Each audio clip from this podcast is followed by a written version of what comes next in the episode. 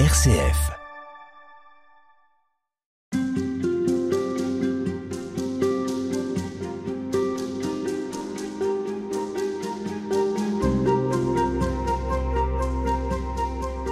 Monseigneur Chomali, avec vous, on vit ce temps de carême autour de la thématique du partage.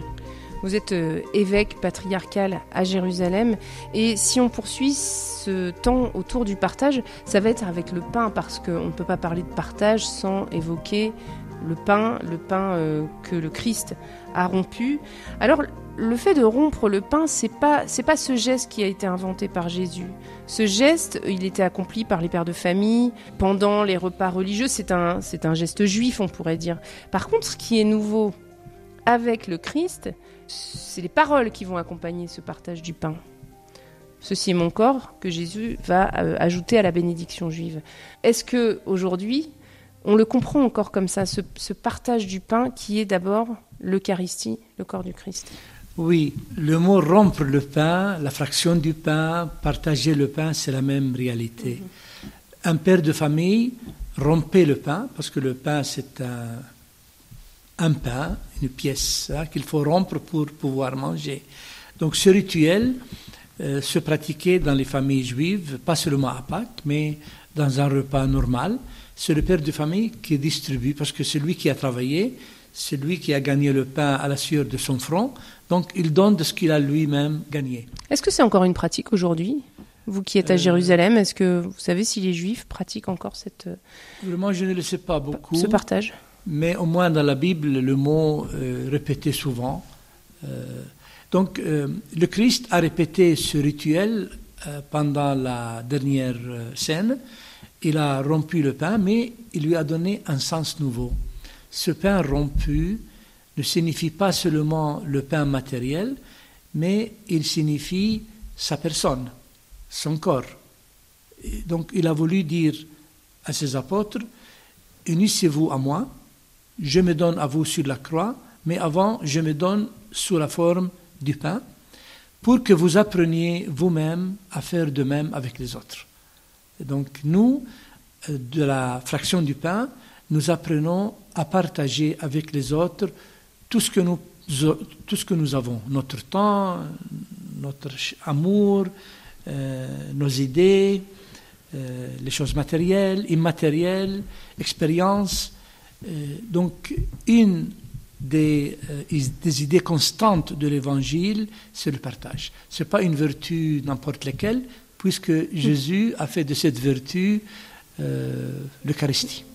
L'Eucharistie est le sommet du partage.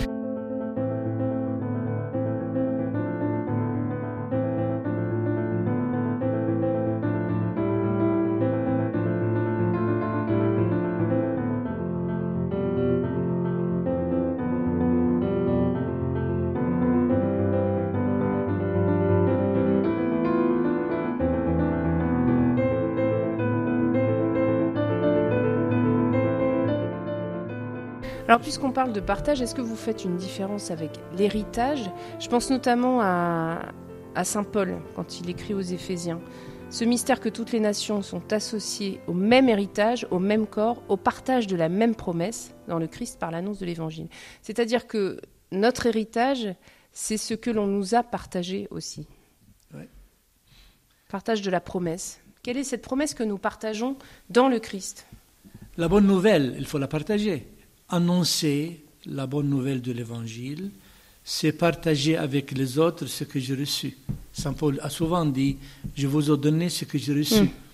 Donc il ne faut pas être égoïste, il faut annoncer aux autres euh, la bonne nouvelle que nous sommes aimés de Dieu.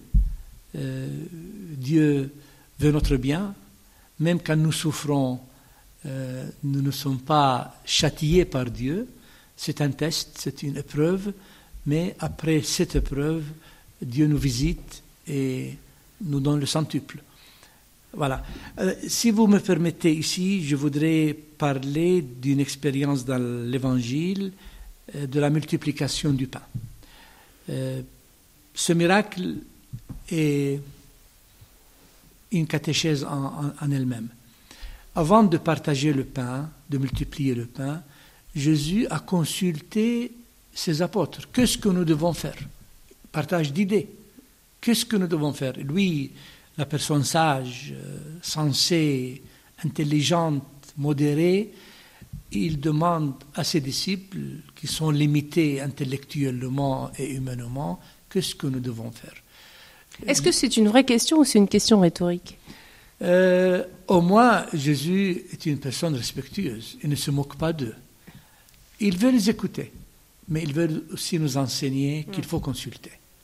Si lui, la personne sage par excellence, a consulté des personnes peu sages, à plus forte raison, nous-mêmes, nous devons faire avec l'homme avec sa femme, les enfants avec les parents, le voisin avec son voisin. Nous devons nous écouter les uns les autres. Il les a écoutés. Ils ont donné des idées extravagantes. Renvoyez-les, il n'y a pas de pain, euh, il faut 200 dinars. Ce n'est pas une réponse à la mesure. Mais un a donné un bon conseil. Il y a un enfant qui a cinq pains et deux poissons. Il l'a dit pour dire qu'il a donné une, contribution. Mais Jésus a voulu bâtir, construire sur cette solution. Il a dit, portez-moi le pain et, euh, et, le poisson. Et Jésus a multiplié. Donc Jésus a fait une chose extraordinaire. Il a multiplié réellement le pain. Mm. Aujourd'hui, quand chacun donne de ce qu'il a, il y a une autre multiplication des biens. Euh, Alors, c'est-à-dire C'est-à-dire, dans une paroisse, si chacun donne ce qu'il peut, à la fin, ce qui est collecté, c'est beaucoup. Ça suffit à tous les pauvres de la paroisse. C'est une autre façon. La solidarité est un miracle. La solidarité en elle-même, c'est un miracle. Et celui qui nous inspire la solidarité, c'est Dieu. Parce que me priver de quelque chose qui m'appartient, que j'ai gagné à la sueur de mon front, c'est pas facile, c'est pas évident. Donc si j'en donne, c'est que j'étais inspiré par ce Dieu qui se définit comme don, il donne. Mm-hmm. Voilà. Euh, donc nous apprenons de, de, de, miracles de la multiplication de pain, comment partager les idées, mais aussi comment partager le pain. Et Jésus a eu besoin de ses, disciples pour faire asseoir les gens, 50, 50, 100, 100, distribuer le pain et aussi recueillir les miettes pour dire que ces miettes sont utiles à d'autres, même aux oiseaux. Les oiseaux du ciel peuvent manger ces miettes.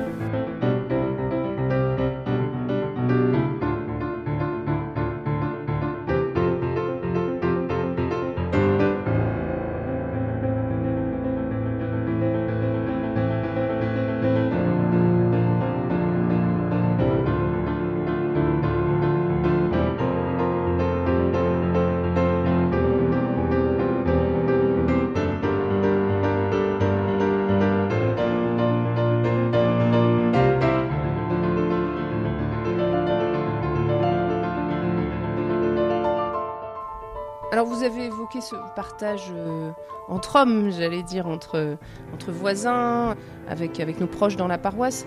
Je pense qu'ici à Jérusalem, on peut pas faire, euh, on ne peut pas éviter de, de, parler de l'international. Jérusalem, ville euh, cosmopolite, dans laquelle arrivent des hommes du monde entier. Est-ce que cette question du partage à l'international, c'est pour vous une réalité quotidienne? Exactement le partage se fait au niveau des individus, des communautés, mais aussi des nations. Euh, les uns ont besoin des autres. Les nations ont besoin des autres nations. Il y a par exemple une nation qui a beaucoup de pétrole. Euh, d'autres pays qui n'ont pas de pétrole, mais ils ont du blé. D'autres pays n'ont pas de blé ni de pétrole, mais ils ont la technologie. Donc la distribution des biens consiste à échanger, parce que le mot partager, ça peut avoir des synonymes, échanger. Et c'est ce qui arrive internationalement. Euh, les pays du pétrole sont des pays euh, désertiques. Ils n'ont pas beaucoup d'agriculture.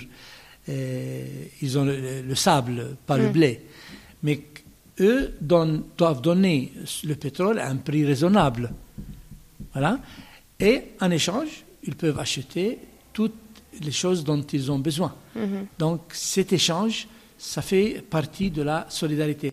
C'est un partage intéressé malgré tout, c'est un partage euh, Ouais. commercial, c'est un, qui est doublé parfois aussi d'une stratégie de pouvoir. C'est pas un partage euh, euh, gratuit, je dirais. Oui, mais il y a des lois éthiques. C'est pas parce que j'ai du pétrole, je peux élever le prix autant que je veux, parce que ça va créer une crise chez les pays qui Mm. importent. Et si moi j'ai beaucoup de blé et les autres n'ont pas, je ne, je ne fais pas de chantage et j'augmente le prix du blé parce qu'il n'y a pas beaucoup dans le monde, alors ils doivent Mm. acheter mon blé. C'est bien Donc, la preuve que le partage n'a rien d'évident et qu'il faut le réglementer. Il faut réglementer éthiquement le partage. Mm. Vous voyez, la, la- la- la guerre d'Ukraine, à cause du fait que la, la Russie a du gaz, qui est très apprécié en Europe, et que l'Ukraine est le jardin du monde pour le blé, à cause de cette guerre, on a souffert. Il y a eu une hausse des prix, soit du pain, soit euh, du gaz. Donc il faut régler vraiment ce partage. C'est vrai qu'il est intéressé, c'est vrai. Mais Dieu a créé cette possibilité d'échange Mhm. euh, parce que je suis intéressé. Euh, mais finalement, ça va, ça converge au bien commun. Finalement, il y a un bien commun de l'humanité. Tous ont le droit de vivre avec dignité. Merci, Monseigneur Chomali. À demain. À demain.